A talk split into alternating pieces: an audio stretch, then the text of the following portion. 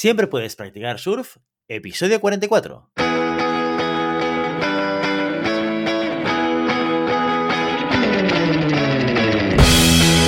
Bienvenido y bienvenida a Siempre puedes practicar surf, el podcast semanal sobre recursos humanos.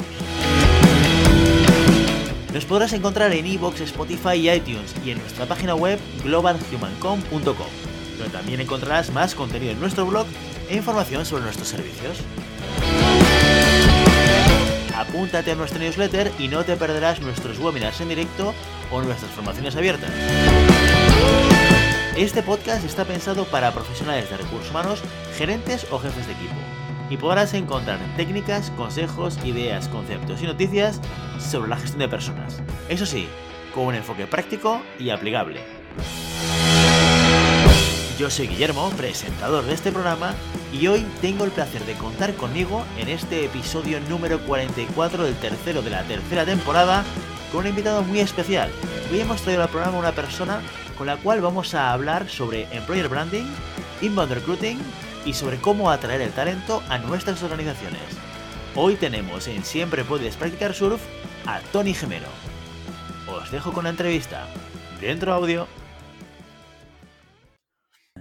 Hoy como, como invitado, un invitado muy especial que seguro que muchos de, de vosotros llegaréis a conocer o conoceréis.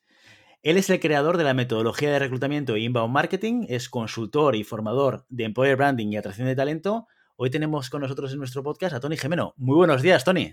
Hola, Guillermo. Muy buenos días. Y bueno, no de inbound marketing, sino de inbound recruiting. Hoy he dicho inbound marketing, Dios mío. Pero bueno, o sea, de, de hecho, fue uno de los pioneros en España en aplicar el inbound marketing, pero no, no, no lo inventé yo, lo dejó el mérito a la gente de HubSpot, que soy admirador suyo, y yo cogí y me inspiré en su metodología para crear la de, la de inbound recruiting. Entonces, eh, primos hermanos. Muy bien, yo estoy encantado de tenerte aquí en Siempre Puedes Practicar Surf. Muchas gracias por encontrar un hueco para charlar hoy con nosotros. Eh, yo, evidentemente, pues antes de, de, iniciar esta entrevista he estado un poco investigando ¿eh? sobre, sobre ti y he visto que tienes mucha experiencia haciendo entrevistas en tu canal tonygemeno.com donde has entrevistado a gente tan interesante como Daniel Martos, David Garrote, Gianluca Rosania, gente del mundo de recursos humanos que se está moviendo mucho en redes sociales, que está haciendo mucho ruido. Sí, o sea, lo que quería, un poco, supongo un poco como, como, como tú, ¿no? Eh, pues a mí me encanta comunicar, de hecho, pues doy mucha formación, muchas conferencias, y decía, y, y soy, pues ha habido, bueno, escucho muchos podcasts, y decía, ostras, me encantaría, y a mí me gusta mucho el vídeo, me encantaría, pues eso, poder entrevistar a gente a la cual yo creo que admiro o están planteando hacer cosas distintas en los recursos humanos, es un sector que muchas veces, o, todo el mundo dice que es el que está más atrasado, y yo vengo del, pues, del mundo de marketing digital, del mundo startup, entonces decía, ostras, pues eh, mira, yo, yo, al final me, he movido al, al, al departamento o, al, o, a trabajar en el sector de recursos humanos y me gustaría que se modernizara, eh, que cambiara y que al final una forma de hacerlo y tener impactos inspirando a la gente, pues mostrando cómo diferentes profesionales atacan diversos temas, ¿no? Entonces, pues yo gente pues que la sigo, la escucho, me interesa y me gusta su punto de vista, pues digo, oye, eh, les invito y ellos son generosos de compartir su tiempo y sus conocimientos y, a partir de allí pues intento desgranar eh, de la forma más práctica, o sea, no, no, no solo a nivel teórico, sino bajar mucho al práctico para que la gente pues eh, diga, ostras, yo puedo implementar esto en mi empresa y tengo referentes, ¿no? Que es algo que en el mundo del marketing y en otros sectores es súper normal, pero en el mundo de recursos humanos no, no, se hace, no se comparten mucho los conocimientos, la gente se lo queda mucho para él, eh, o hay empresas que lo hacen bien, pero tampoco lo saben si están haciendo bien o no. Entonces, pues, pues mira, un poquito como tú, vamos alineados en los propósitos, ¿no?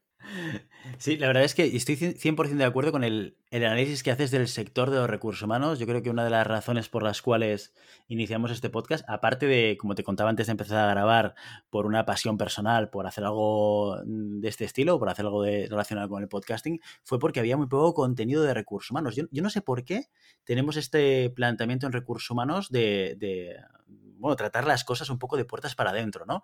Y, uh, y de no dar visibilidad, como si lo que hiciésemos en recursos humanos fuese todo, que entiendo que hay algunas cosas que son confidenciales y no se pueden compartir, y esto forma parte de la naturaleza de nuestro propio trabajo, pero que hay muchísimas cosas que, que, hacemos en nuestro día a día que funcionan, que son benchmark y que compartirlas y abrirse a los demás y explicarlas no puede ser nada más que algo bueno para todos. Y, uh, y, cuando nos planteábamos el podcast y empezábamos a mirar qué contenidos habían en su momento, claro, te estoy hablando del 2019, finales del 18, pues poca cosa había. Daniel Martos, hemos hablado de él antes, ¿no? Daniel Martos yo creo que empezó a hacer contenidos en, en YouTube sobre recursos humanos en el año 2015 o por ahí más o menos, y, y poco más sabía. Así que, y todas las iniciativas que vengan para poder dar visibilidad al trabajo que muchos profesionales están haciendo en todas las empresas, que nos, a, nos ayuden a tener esas, referencias y a ver qué cosas funcionan y qué no, y ser pues quizás un poco más generosos todos, ¿no? Y, compartir sin misterios las cosas que se hacen, yo creo que, que, siempre son positivas. Exacto, sí, sí, estoy 100% alineado y coger, igual es un, poco de falta de, o de autoestima, o que, que, es decir, que no creemos que lo que hagamos, que lo que hacemos desde recursos humanos sea importante, o, o, o igual tenemos miedo a, a ser juzgados, o, o, no lo sé si es una herencia del pasado y no sé, estamos igual que yo, al ser de, o sea, al venir del mundo del marketing, detrás de este sector, ya no vienes con estos mmm, precondicionamientos. Entonces, pero bueno, me, me, alegro de que esto está cambiando, ¿no? Y que cada vez hay más gente, se va compartiendo más y que, y bueno, evidentemente, pues eh, creo que irá evolucionando, irá mejorando y así también, pues a, la gente sentirá más pasión por los recursos humanos porque ve que hay más recorrido, ¿no? Que si no, la gente también es como que el, sector que nadie quiere estar porque o nadie quiere estar, o yo estoy en recruiting, ¿no? Y mucha gente dice, no, recruiting es como algo pasajero, que tengo que pasar por aquí para irme a otro sitio, porque no le ven el valor, ¿no? Y a veces, eh, desde recursos humanos, no vemos la importancia de, del trabajo que hay, ¿no? Y o no, no, se, no, se, nos ha dado o nosotros no la sabemos ver. Y creo que esto también es algo que hay que reivindicar, que, ostras, las personas... Eh, las empresas las forman personas, ¿no? Y quien gestiona personas es el departamento de recursos humanos, ¿no? Y, por ejemplo, en mi caso, el recruiting, les digo, ostras, vosotros sois los responsables de construir la empresa, porque vosotros sois quien seleccionáis eh, a las personas que van a formar la empresa, ¿no? Y a veces eh, ponemos al becario, ¿no? Desde la propia empresa a hacer la selección y a buscar currículums y es como, ostras, es un poco locura, ¿no? Alguien que, que no tiene mucha experiencia no, no, lo pondrías en finanzas, pero en personas sí, ¿no? Y a veces hay estas incongruencias que yo creo que hace que recursos humanos no, no avance y, go, y goce un poco de, de, de esta, no mala fama, pero como que no es profesional. Y, y, creo que con estas iniciativas, ostras, ves que hay mucho campo por mejorar y yo también flipo porque entrevistando gente ves todo lo que se está haciendo eh, y que se está implementando a veces de otros sectores que no son recursos humanos a recursos humanos, como es mi caso en marketing aplicado a recursos humanos, pues ahora vemos el Big Data, vemos estrategias de sourcing que también vienen de las ventas y dices, ostras, hay un montón de terreno y de cosas que se pueden hacer. Sí, en gestión de personas llegamos tarde, pero vamos llegando. Que esto okay. seguramente, seguramente, yo que soy un positivista natural, ¿no? Yo creo que este es el, el mensaje positivo que, con el que nos tenemos que, que, que quedar.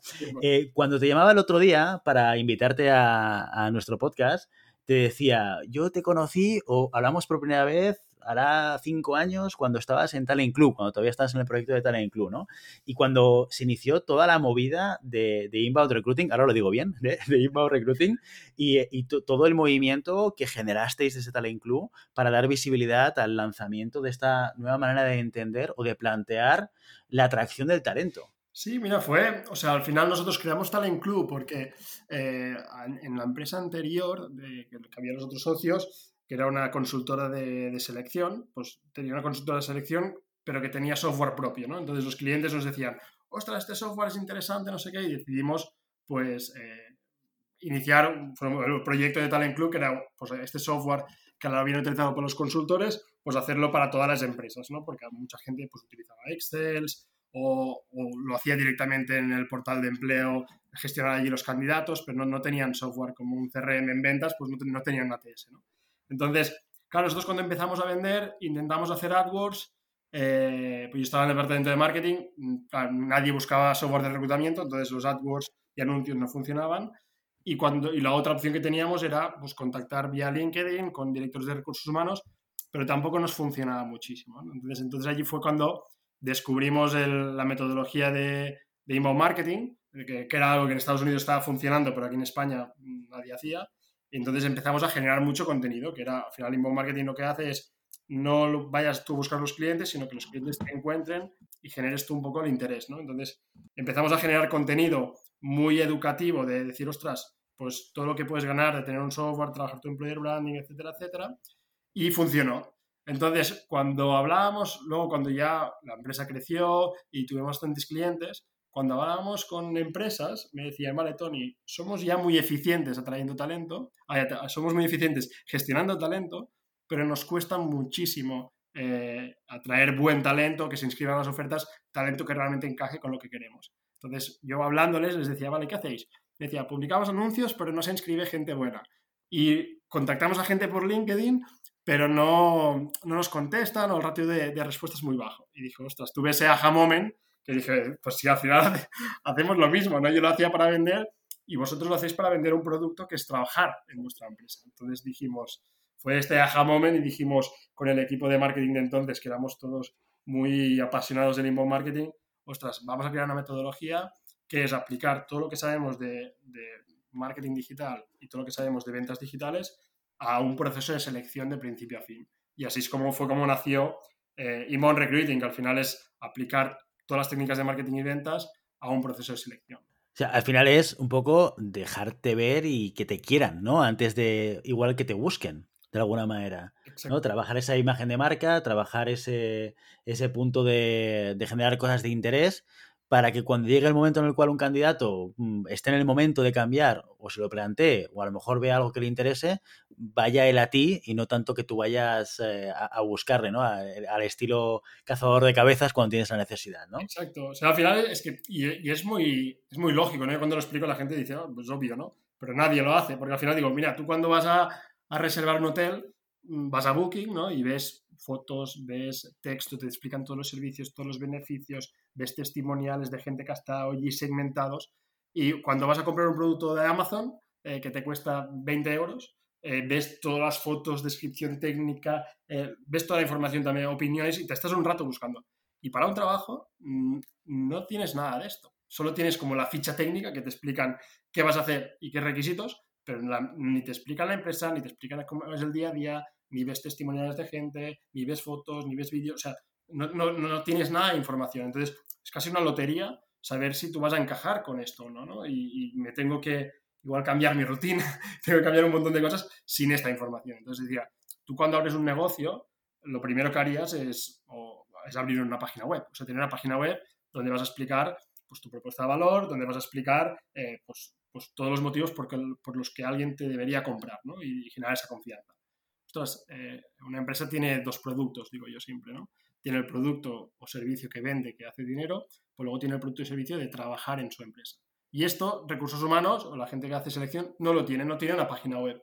O la gran mayoría de gente no tiene una página web explicando exactamente todo esto. O sea, a veces los que tienen, tienen algo, pero muy súper genérico, donde tú no puedes ver todo esto. Entonces digo, ostras, eh, la gente lo quiere, tú quieres gente que venga, que esté comprometida, que esté conectada, que venga motivadísima, pero es que no le das nada de información. O la información que me encuentro es tan alto nivel que es imposible que me motive antes. Entonces, claro, nace de eso, de dar mucho contenido para que la gente diga, guau, yo me veo aquí.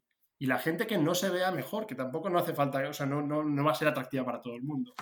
Y eso no es, vamos a poner futbolín y poner fotos chulas, sino es, ostras, explica el día a día, explica cómo trabajas, qué metodologías utilizas, eh, explica todo lo que los candidatos que quieres atraer valoran, que lo, ve, lo vean allí explicado, para que te puedan elegir a ti, ¿no? Que es un poco, yo sí sé que mis clientes valoran ciertas cosas, yo en mi página web voy a poner esos argumentos, no voy a poner otros. Entonces, pues e, es ver esta parte más estratégica y ver la importancia de empezar a trabajar una marca, que es la marca empleadora, eh, para que la gente te elija y, no que solo te elija por el sueldo que estás pagando. Y esto, Tony, ¿esto vale para todas las empresas? Es decir, en tu experiencia, al, haber seguramente hablado e interactuado sobre el, inbound recruiting con, con, muchos tipos de empresas de diferentes sectores y tamaños, ¿consideras que cualquier tipo de empresa, independientemente del tamaño y el sector, debería estar trabajando el, el, inbound recruiting? Porque una de las cosas que me planteo al escucharte hablar es, ostras, aquí hay mucho trabajo, ¿eh? O sea, esto eh, depende cómo te lo plantees,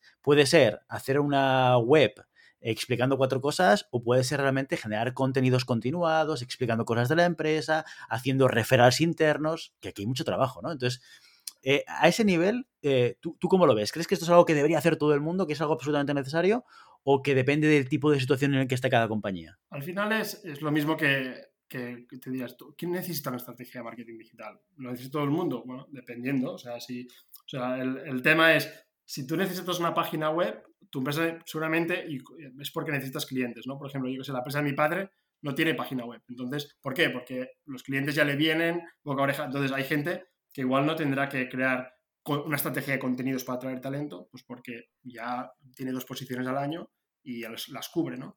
Pero igual hay otras empresas que quieren atraer talento top y tienen dos posiciones, pero son súper claves porque ahora son cinco en la empresa.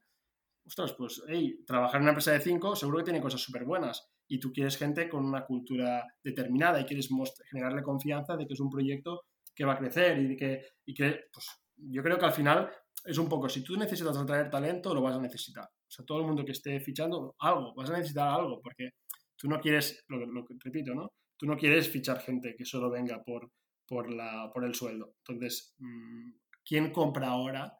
Si tú comprarías a una empresa que no tiene página web, que no te explica, mm, difícil. Pasa que estamos muy acostumbrados a esto. Entonces, sirve para todo. Yo, mira, yo he trabajado para todos los sectores, eh, porque he tenido la suerte pues, de poder colaborar con muchos tipos de clientes, desde contact center a, perfiles IT, directivos, o ahora mismo pues, en perfiles más de, de startups, técnicos, de tech leads, eh, bueno, gente de data.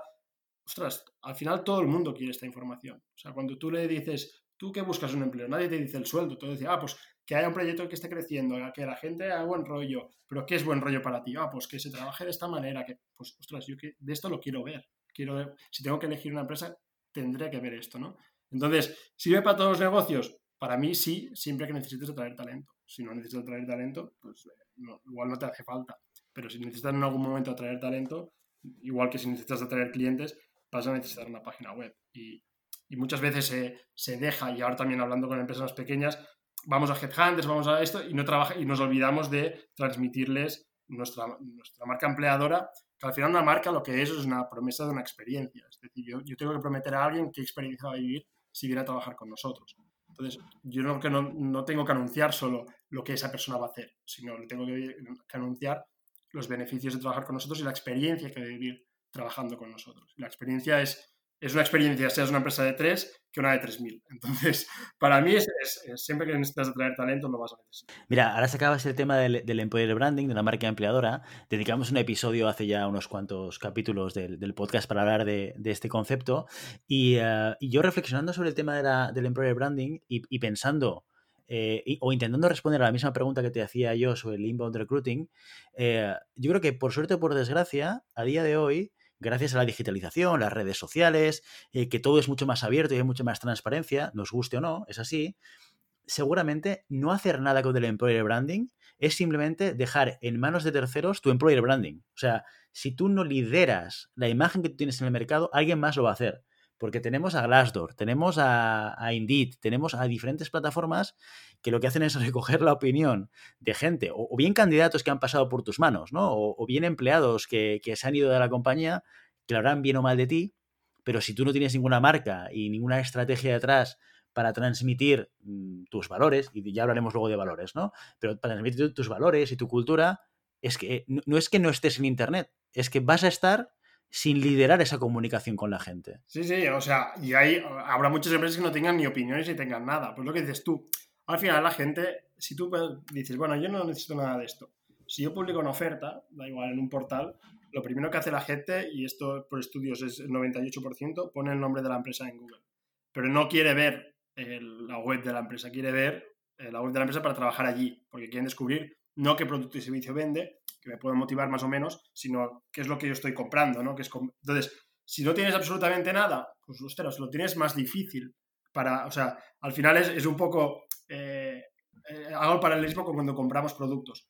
Cuando más barato es, pues menos necesitas una marca detrás, porque te dices, mira, estoy pagando sub tan poco que me da igual que tengan una marca o no, ¿no? Cuando vas a, a marca blanca o vas a, yo qué sé, a un, a un bazar, eh, pues que te da igual la marca porque es tan barato. Entonces, lo, lo, equivalente a lo barato es pagar un sueldo muy alto. Porque como no le puedes ofrecer nada más, no, no, no, ahora el candidato no ve nada más, siempre tendrás que estar ofreciendo sueldos altos. Lo que pasa es que, que la gente no se queda en una empresa o no está motivada en una empresa por el sueldo. Entonces, eh, evidentemente, o sea, ahora que se habla mucho, ¿no? La, la, experiencia de la marca empleadora la tienes, la trabajes o no. Puede ser inexistente, puede ser mala, la dejas en manos de terceros, pero ostras, si la trabajas, y al final no es un trabajo que digas, Buah, es que tendré que hacer aquí eh, un mega proyecto. Yo hago proyectos de un mes y, lo, dejamos eh, impecable, o sea, y, lo dejas impecable a nivel de, pues lo mismo que haría con un restaurante. Aquí cuando vas a un restaurante lo pones en Google Maps, miras hay reseñas, lo pones en TripAdvisor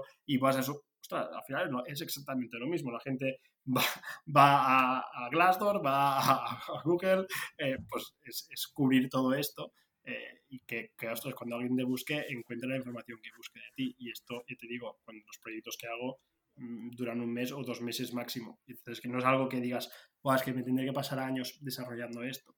Eh, no. Oye, y te voy a hacer una pregunta polémica, ¿de acuerdo? Tú que vienes de, del mundo del marketing y has acabado en recursos humanos. Yo cuando me planteaba el tema del employer branding también, una de las cosas que pensaba es que esto, esto es un tema que está a camino entre marketing y, y, gestión de personas, ¿no? Recursos humanos. Mm. Y yo pensaba, ostras, como nos durmamos un poco en el área y la responsabilidad de recursos humanos, el employer branding se lo lleva a marketing. Pero mañana. ¿Por qué? Porque de alguna manera, como decíamos al principio, muchas de las técnicas o de las, o las estrategias o de las actuaciones son muy similares, como tú decías en un vídeo en el que entrevistabas a David Garrote de, de, Lidl, que decías, al final esto es como el marketing, pero cambiando eh, cliente por empleado y lead por eh, candidato, ¿no? Creo que, decías una, frase de estas, ¿no? Entonces, al final, ¿cuál es tu opinión respecto a esto? ¿Esto, esto, esto se va a quedar en manos de marketing? ¿O piensas que esto naturalmente acabará en el, departamento de recursos humanos? O, da igual, o a lo mejor lo importante es simplemente que alguien se dedique y se preocupe por esto. Para mí daría igual, porque al final es un... Es un eh, yo creo que este es la, el gran problema que ha habido hasta ahora, ¿no? Eh, porque al final da, igual quién lo, o sea, quién hace la web, hostia, el departamento comercial le da igual si lo hace marketing, lo hace, o sea, ellos lo que quieren es una web y tener una propuesta chula, eh, quien lo haga, da igual, pasa que, ¿qué ha pasado hasta ahora? ¿no? Y esta es mi opinión y mi interpretación. Que cuando se ha hablado de employer branding, a veces es, se habla de, a un tan alto nivel que la gente de marketing dice, bueno, esto es algo que yo qué sé, que tienen que hacer desde recursos humanos, pero la gente, no lo, la gente de marketing no lo, no lo ve ni como estratégico, ni lo ve que le puede impactar positivamente a ellos mismos, porque al final, coño, la gente de recursos humanos, si tú lo miras a nivel de término de leads, mueve mucha gente, impacta con mucha gente. O sea, eh, claro, tú una oferta igual puedes tener 300 inscritos. Hay empresas que tienen 30 eh, ofertas. O sea, imagínate la gente que está interactuando con la marca, que a veces marketing no interactúa tanto con, con tanta gente a diario, ¿no? Entonces, no ven que hay una oportunidad de impactar con la marca a mucha gente que no es en el momento que va a comprar el producto, sino es en el momento que va a buscar empleo, pero tú puedes tener fans de por cómo los has tratado y eres fan de una marca. Y también puedes tener mm, haters por lo mismo, porque al final yo si voy a trabajar a mm, Coca-Cola, me lo invento, eh, ostras, me puedo amar la marca, pero si luego tengo una mala experiencia, pues ya me cambia toda la, percepción ¿no? que tengo de, de, la marca, aunque no tiene nada que ver con el producto. Entonces, yo creo que, lo que yo en mis proyectos lo que intento hacer es en la primera sesión junto a marketing y junto a recursos humanos y les digo, mira, esto no es un proyecto para, para solo para recursos humanos, porque al final eh, esto va a estar en la página web. Y dos, que a todos los equipos le interesa trabajar el employer branding, sobre todo cuando hacemos programas de referidos, eh, que me dicen, la gente no participa. Digo, ¿le haces ver el impacto que tiene su participación? Porque les digo, mira, eh, recursos humanos no te está haciendo un favor, no le estás haciendo un favor a recursos humanos, te estás haciendo un favor a ti mismo, porque si tú ayudas a traer a tu próximo compañero, eh, si tú te vas a estar fichando a alguien de IT, eh, esa persona de IT va a trabajar contigo, no va a trabajar con recursos humanos. Entonces, si fichamos a alguien muy malo, va a estar trabajando contigo, entonces lo vas a sufrir tú. Entonces, o nos ponemos entre todos a, fichar y hacer recruiting y, ayudar en la estrategia de recruiting, o, o, no va a funcionar. Igual que cuando estaba en marketing, o tú trabajas muy de la mano con ventas, con Customer Success y producto, para que asegurar que lo que comunicamos es lo que ventas comunica, es lo que el cliente se va a encontrar, eh, o, si no también se rompe por todos lados, pues recursos humanos es lo mismo. O sea, que a veces parece que recruiting es como algo de recursos humanos, que employer branding es algo de recursos humanos. Y digo, no, es, es de toda la empresa. O sea, porque las personas que colocan van a trabajar todos los departamentos. Entonces, es algo que deberíamos estar involucrados todos. Y, por ejemplo, Google hasta que creo que fueron, y no me quiero equivocar, creo que hasta que fueron 30.000 empleados, sí creo que era 30.000, todo el mundo se dedicaba, no sé, cuatro o cinco horas al día a hacer recruiting y a trabajar employer branding. ¿Por qué? Porque era trabajo de todos atraer el mejor talento. Y esto es un poco lo que yo intento transmitir y a veces me centro solo en el departamento de, de marketing y recursos humanos para hacerles ver y al marketing le hablo de, con números. Le digo, mira, el engagement que genera el contenido en redes sociales de employer branding, ¿no? Genera muchísimo engagement. ¿Tú quieres engagement en tus redes sociales? Sí. Pues, oye, ¿por qué no hacemos esta estrategia? ¿Cuántas visitas te genera? O sea, es un poco hacerles ver que, que es beneficioso para todo el mundo. Y muchas veces eh, nos quedamos muy, muy arriba o recursos humanos no sabe hablarle a marketing ni lo sabe bajar, entonces no se hablan. Eh, yo me encuentro un poco como esto, ¿no? Entonces, eh, como yo he estado, estoy en los dos lados, pues puedo conectarlo, ¿no? Pero muchas veces eso, yo cuando hablo de Dimon Recruiting, al final es comunicación de employer branding con marketing digital, les, les, explico muy estratégicamente para que los puedan comunicar luego a marketing lo que tienen que hacer. No me quedo con mm, frases y conceptos eh, que se quedan allá arriba. No, yo creo que esta es una de las claves, quizás un mal endémico en, en, parte de nuestro sector, que es el no acabar de aterrizar las cosas, ¿no? Y no acabar de ver cómo operativizar muchos conceptos que son importantes, son necesarios y, y de hecho son muy estratégicos, pero que a veces nos quedamos mucho con la palabra estratégico y con la como la palabra de altos vuelos, ¿no? Y a veces no sabemos cómo, cómo aterrizarla. Yo, de hecho, me acuerdo, yo estuve la mayor parte de mi carrera profesional trabajando en Gallina Blanca durante nueve años, donde estuve cinco años eh, viviendo en África como director de recursos humanos. Y, eh, claro, esto es una empresa de gran consumo, ¿no? Nosotros en, África vendíamos eh, tabletas de caldo, ¿vale? El, el ave de toda la vida de España, ¿sí? Y, y yo me acuerdo que uno de los conceptos que intentaba transmitir a todo el equipo de recursos humanos era, oye, cuando hacemos un proceso de selección, tú no estás hablando con candidatos solamente, estás hablando con potenciales consumidores. Entonces aquí hay no solamente el interés de, nuestro, de nuestra área para evaluar el talento, pero la gente tiene que salir de aquí pensando, ostras, no me han elegido, pero qué guay es esta empresa y cuando vaya al punto de venta, en vez de comprar Maggi, que es Nestlé, pues voy a comprar el Jumbo de turno, que es la marca africana de, gallina blanca, ¿no? Y era, un concepto de, metértelo en la cabeza, de mirar al candidato a la cara y, de planteártelo en ese punto de venta decidiendo si va a comprar tu producto o no lo va a comprar. Y al final todo acaba dentro del mismo ecosistema, ¿no? Y, no es tan absurdo pensar de esta manera, ¿no?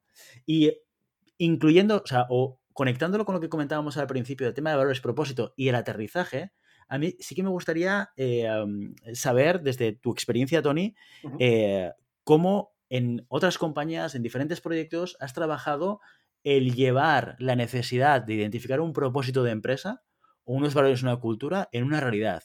Y te lo pregunto porque yo me he encontrado con muchas compañías que entienden conceptualmente o que compran, vamos a decir que compran, compran la necesidad de, definir valores, ¿vale? Porque piensan que es importante y al final, oye, esto parece que todos lo tenemos claro.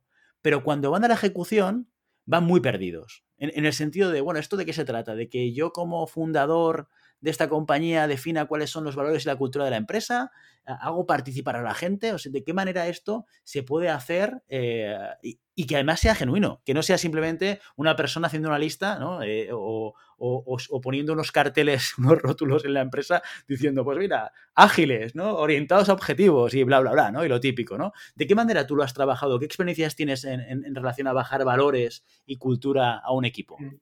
Mira, yo lo, lo, o sea, lo he trabajado de dos maneras. Eh, hay la manera que es no solo para atraer talento, sino que es para estratégicamente, tú quieres mm, vivir aquí estos valores para que toda la empresa funcione.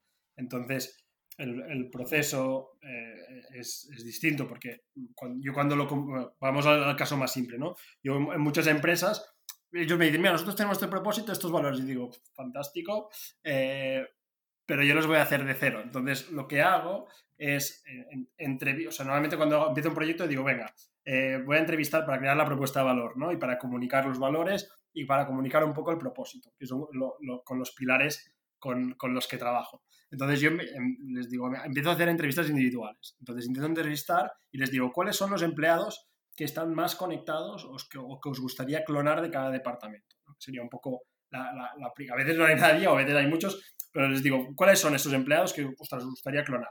Entonces yo me entrevisto con ellos y, a, medida que vas haciendo entrevistas te vas dando cuenta que todos valoran y te dicen que la forma de trabajar es, de una forma, eh, valoran ciertas cosas, que y, todos van coincidiendo. Entonces, sin querer ya tienes los valores, porque al final los valores son los que, las cosas que la gente valora de trabajar en tu empresa y, de, del día a día y de, de cómo, cómo, se organiza todo. Entonces, yo cuando hago eh, planes de, de inbound recruiting eh, y proyectos, eh, también para ser ágiles y para atraer talento, lo que hago es, y, para que la gente se encuentre realmente eh, eso, ¿no? Porque entonces muchas veces es, no, queremos esto, queremos comunicar lo otro. Yo les digo, no, no, vamos a comunicar lo que ahora hay. Cuando empecemos a trabajar, el resto iremos comunicando el resto, ¿no? Entonces, aquí es, sobre todo, y, y Guillermo, corrígeme si no me lo estoy explicando bien, ¿eh? Pero es el concepto. Uno, definir propósito y valores a nivel estratégico que va a afectar a cómo trabajamos al día a día, va a afectar y tú quieres hacer un cambio.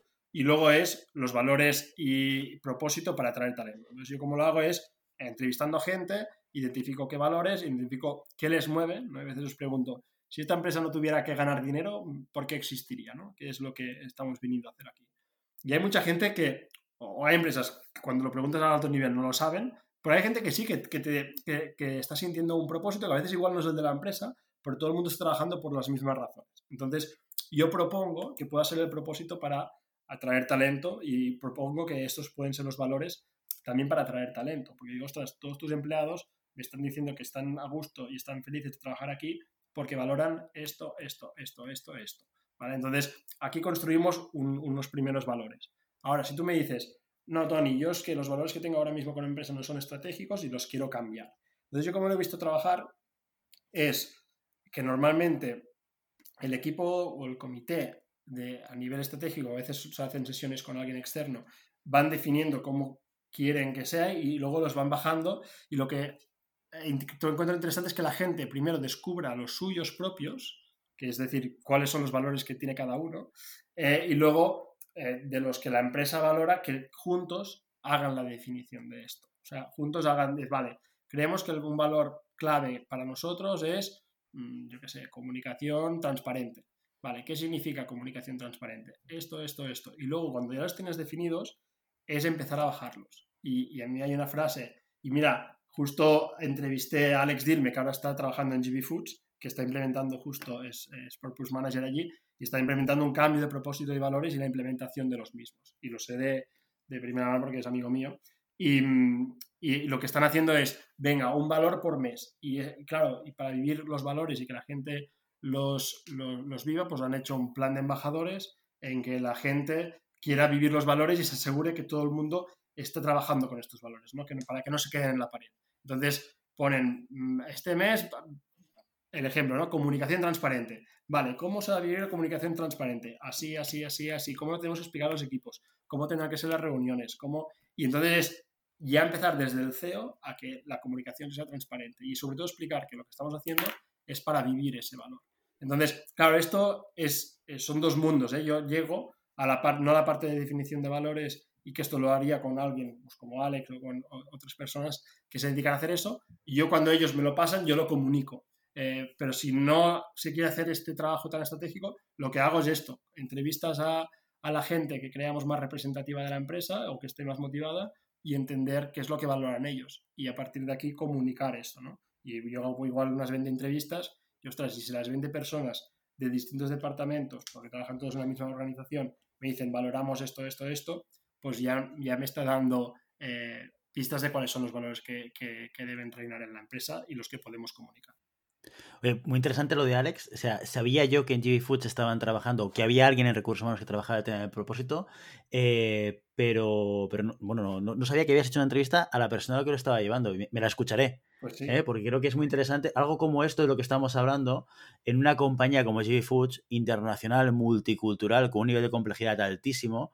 debe ser un reto brutal el, convertir esto en realidad, ¿no? Y sobre todo, eh, diferenciando muy claramente, una cosa es definir que esto tiene su reto, que no es fácil, y, eh, eh, y, tú ponías el ejemplo, ¿no? Es decir, esto puede ser bottom-up y comparto con la gente o entrevisto a la gente para, digamos, de alguna manera entender los insights de valores, o puede ser top-down. Yo me reúno con la dirección porque quieren cambiar, quieren hacer un cambio de rumbo de, de cómo funciona la cultura de la compañía. Pero aquí esto es difícil, y, o sea, no, negaré el esfuerzo que tiene esto, pero para mí un reto muy importante es que esto no se, no se quede solo en la definición y el cómo esto lo trasladas tú al día a día, que esto seguramente tiene, tiene la parte la parte más, más complicada, ¿no? De, por parte de la empresa, lo que tú decías, embajadores, que puedan definir muy claramente y acompañar a los diferentes líderes en entender qué significan estos valores en la realidad y en la conducta, etcétera. Con lo cual, esa parte es, muy complicada. Eh, lo has estado comentando eh, durante la explicación del tema del propósito, pero me gustaría hacer un foco concreto en el concepto propósito candidato, ¿vale? El, lo que se le llama el EVP, ¿no? El Employee Value Proposition, el cómo transformamos ese propósito en algo eh, que sea interesante y atrayente a un candidato.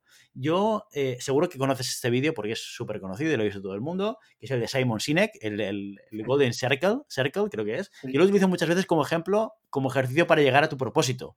¿eh? Seguir el, círculo de oro de Simon Sinek, ¿no? Llegar al, al, al porqué al guay de toda la, de toda la cuestión.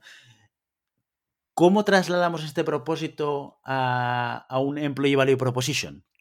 Pues mira, eh, yo también fan absoluto de Simon Sinek, de hecho es gran parte de mis inspiraciones y me cambió mucho la forma de hacer marketing, eh, que al final es, en lugar de comunicar empezando por el qué, empezamos por el por qué y, esto ya te da la, la, respuesta casi a todo, ¿no?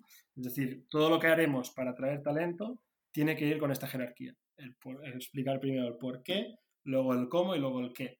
Entonces, eh, por ejemplo, en una, una, posición de empleo. Ahora mismo, eh, tú cuando vas a una oferta de empleo, ¿qué te encuentras? Multinacional, está buscando no sé qué, somos una empresa, no.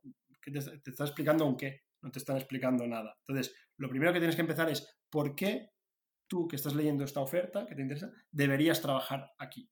¿Por qué en esta empresa y por qué en esta posición?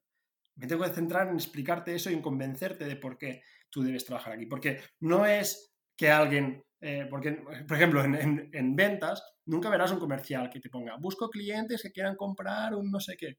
Y, en, cuando buscamos talento es, buscamos un developer, buscamos un comercial que venga. Y el rollo, tío, eh, no tiene ningún sentido, ¿no? La gente compra por beneficios. Entonces, si empezamos a ver, por ejemplo, las ofertas como un producto, y lo primero que te tengo que hacer es convencerte de por qué deberías trabajar con nosotros y contarte todos los beneficios. Y esto, los beneficios, al final, es la propuesta de valor. Yo te tengo que contar todos los beneficios. ¿Y cómo son estos beneficios? Pues preguntando a la gente que tengo en mi empresa. Es decir, eh, la gente que trabaja ahora mismo de developers, voy a preguntarles por qué están trabajando aquí, por qué están felices, qué valoran de los compañeros de trabajo, qué valoran de este sector y que me cuenten todos los motivos por qué están trabajando aquí. ¿no? Y luego, eh, y, luego vendría también el para qué. ¿Para qué vas a trabajar aquí? Ostras, ¿cuál va a ser tu misión? ¿no? Y luego eh, viene el cómo. ¿Cómo se trabaja aquí? Pues explícame todo el cómo se trabaja en esa posición.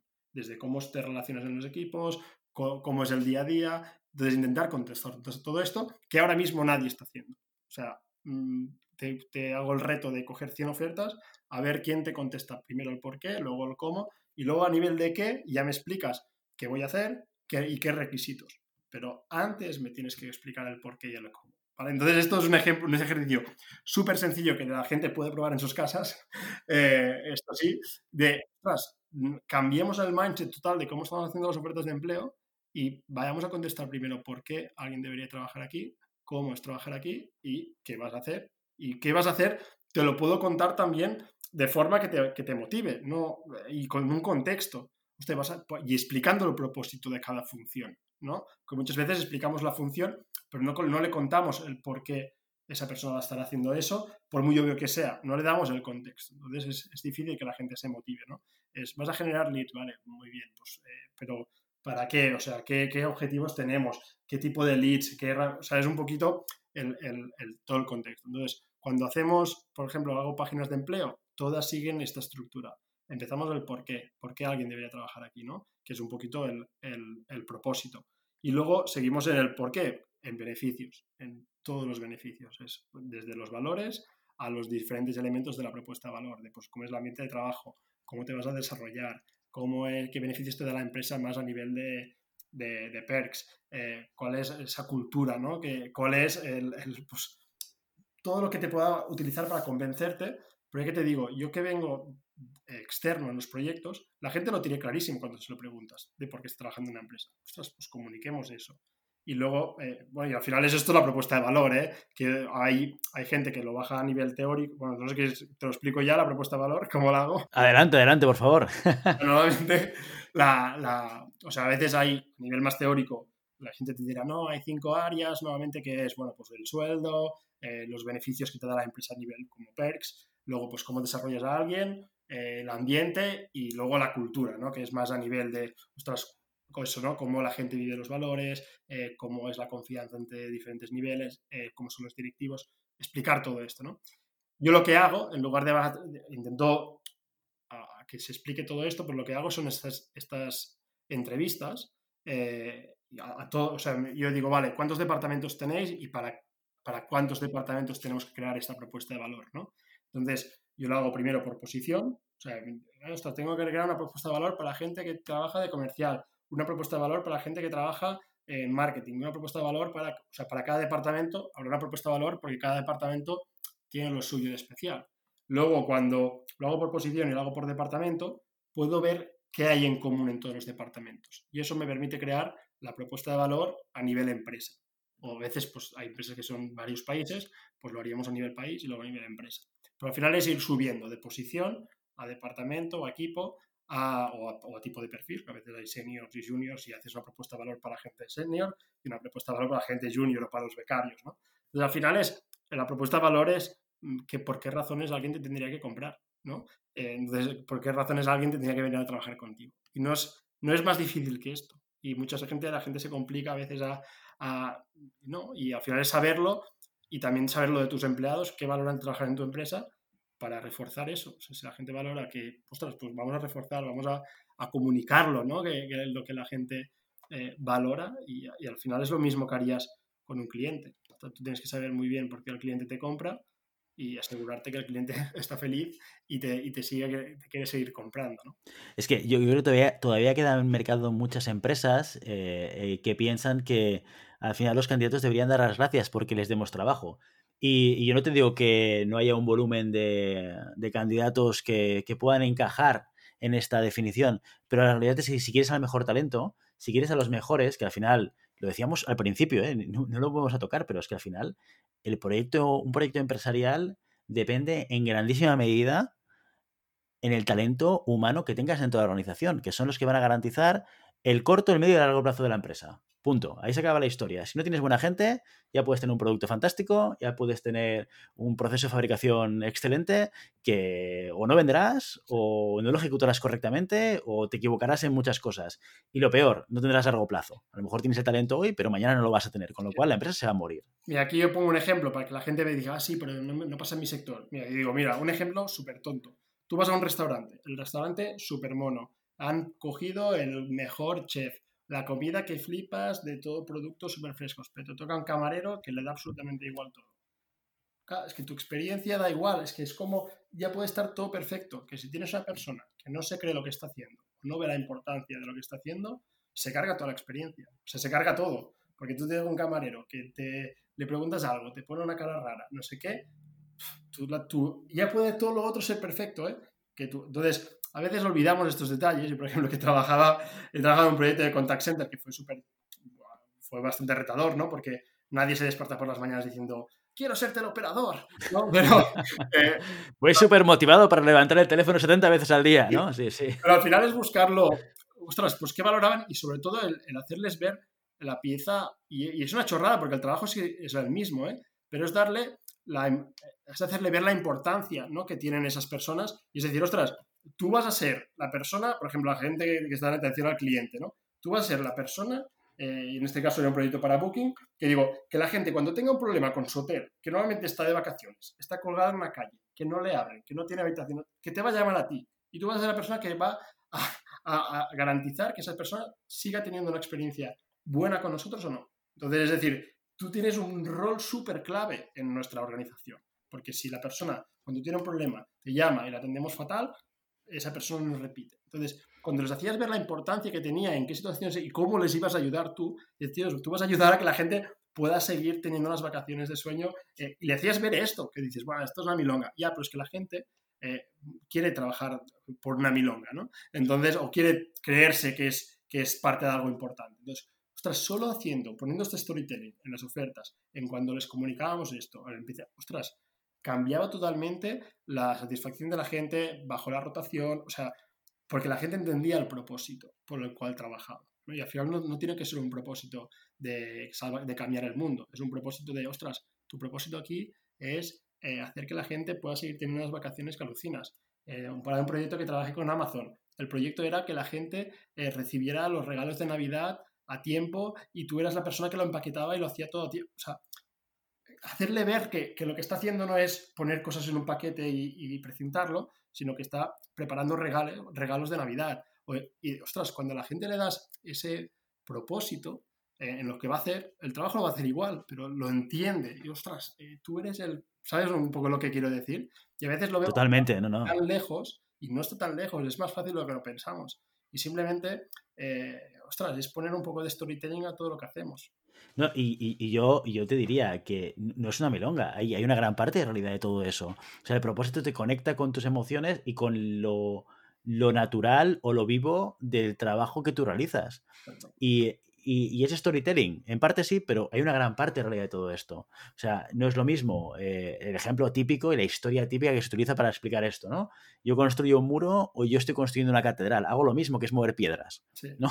En la ejecución es exactamente lo mismo. Pero escucha, es muchísimo más interesante si participo en la construcción de una catedral que no si participo en la construcción de un muro. Con lo cual, esto eh, a nivel de motivación está claro que lo cambia absolutamente todo. Pues esto es un poco lo que con Imon Recruiting gran parte eh, pues hago, ¿no? Que al final es mucho, como se dijera, copywriting, ¿no? En términos eh, técnicos, que es, escribir historias, pues de, de trabajar en, bueno, es, la, experiencia que vas a vivir. Y al final cuando hablamos de propósito, que es algo que la gente, como decías tú, ¿no? Que el nivel más alto que puedes tener de compromiso de un empleado con tu empresa es cuando conecta a nivel de por, para qué está haciendo lo que está haciendo. Eh, ya le pueden ofrecer más sueldo que si yo he conectado, que estoy aquí trabajando por algo que a mí me importa, eh, voy a estar mucho más motivado. Yo lo he visto en primera línea en, sitios que la gente me decía, no, aquí la gente solo viene por el sueldo y por un euro más se va. Ostras, aplicando esto en la redacción de ofertas, la, rotación nos bajó, en un contact center que había casi mil personas, nos, nos, bajó un 28%, que es muchísimo, simplemente aplicando esto. Entonces, bueno, simplemente, pues bueno, aplicando toda la metodología, ¿no? Entonces, ostras, eh, y también ofertas, yo qué sé, me acuerdo un proyecto de Cirque du Soleil. Te explico batallitas para que la gente lo pueda ir entendiendo. ¿eh? Estaban trabajando por un proyecto de Cirque du Soleil y, y te buscaban 150 auxiliares, que son la gente que trabaja en las tiendas de al lado, o sea, todo lo que es, no es el circo en sí. Pues llevaba dos semanas publicada la oferta y se habían inscrito 60 eh, personas en dos semanas. Entonces, claro, yo dije, vale, vamos a hacer el... bueno, me llamaron, tú tenemos un marrón, el circo es en dos semanas, eh, tenemos 60 personas inscritas. O sea, no es que, que, vayan a trabajar, sino inscritas solo la oferta. Entonces, pues lo que hicimos es, bueno, vayamos a entrevistar a gente que ha trabajado aquí y que nos expliquen la experiencia y, bueno, qué es lo que les gustaba, ¿no? Claro, todo el mundo decía, vas una pasada porque vas disfrazado, la gente está súper feliz, eres como si fueras parte del circo. No, claro, entonces, cuando empezamos a redactar la oferta, pusimos, ¿quieres formar parte del mayor espectáculo de Barcelona? ¿Quieres ser no sé qué? Claro, les explicamos, les vendimos toda la experiencia, que era real, o sea, que es lo que iba a vivir. Ahora, el sueldo, el trabajo, todo era exactamente lo mismo. Pues eh, mira, en, tres días se inscribieron, mm, el número exacto es 389 personas, y en 10 días ya había más de 1.200 inscritos. La misma oferta publicada a los mismos sitios y habiendo hecho exactamente lo mismo, simplemente cambiando la forma que teníamos de explicarla. Simplemente eso, 1.200 personas en 10 días y 300 en 3 días. Entonces, ostras, eh, esto no solo es, eh, si es que es ahorro en tiempo, es, puedes seleccionar, la, gente que te viene, te viene triplemente motivada porque les, le vendes una experiencia, no le vendes solo que va a trabajar a cambio de un sueldo y que te, te está alquilando su tiempo. Entonces, ostras, para mí cuando hablo de recruiting a veces digo, ostras, es que es tan obvio porque no lo hacemos en todas las ofertas. Y es un poco lo que, eh, pues con mis charlas y todo intento transmitir a la gente, decir, vamos a, vamos a hacerlo de esta manera. Tony, eh, si te parece, nos quedamos con este concepto final, que es la importancia del propósito a la hora de trabajar la búsqueda de atracción de talento. antes de marcharnos, Tony, ¿dónde te podemos encontrar? ¿Dónde podemos saber más de ti? Pues mira, primero en mi web, en tonyjimeno.com, que allí veráis pues, pues, mis servicios de formación o de consultoría para hacer este tipo de proyectos que, que comentaba. Eh, y luego pues en LinkedIn, que también pues hago estas charlas en directo y, y, en, YouTube. También poniendo mi nombre tanto en LinkedIn como en YouTube me vais a encontrar. Y encantado de, de ayudaros, de, de, inspiraros y espero eso, que, que, la gente que nos haya escuchado pues eh, quiera eh, o acepte el reto que yo os digo que os va a costar porque tenemos ese chip instalado de buscamos, buscamos, de decir, ostras, vayamos a comunicar el, el por qué, el cómo y el qué, en lugar de solo el qué en las ofertas de empleo. Yo os invito a todos a que descubráis, si no lo habéis hecho todavía, todas las entrevistas de Tony en su canal de YouTube, que yo ya lo he hecho y he escuchado algunas de ellas y son muy interesantes.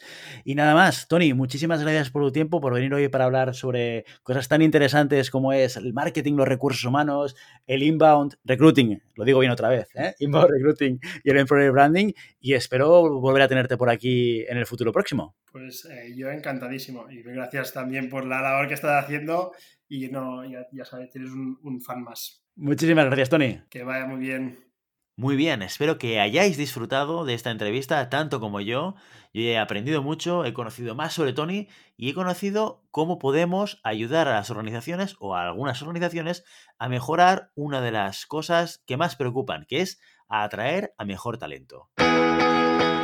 Y como siempre ya sabéis, no puedes tenerlas solas, pero siempre puedes practicar surf. Y hasta aquí nuestro episodio de hoy. Como siempre, queremos invitaros a que os pongáis en contacto con nosotros, nos deis vuestra opinión y nos sugeráis algún tema o si tenéis alguna pregunta. Lo podéis hacer a través de la página de contacto en globalhumancon.com barra contacto o a través de las redes sociales. Estamos en Facebook, en Instagram, en Twitter o en LinkedIn. Y si el contenido de este podcast te gusta, no te olvides suscribirte, darnos 5 estrellas en iTunes me gusta tanto en iVoox como en Spotify. Igualmente recuerda que puedes encontrar más contenidos, noticias y recursos en nuestra web globalhumancon.com. Muchas gracias por todo, por tu tiempo, por tu atención y por tu interés en estos temas sobre gestión de personas. Nos escuchamos la semana que viene. Hasta entonces, feliz semana.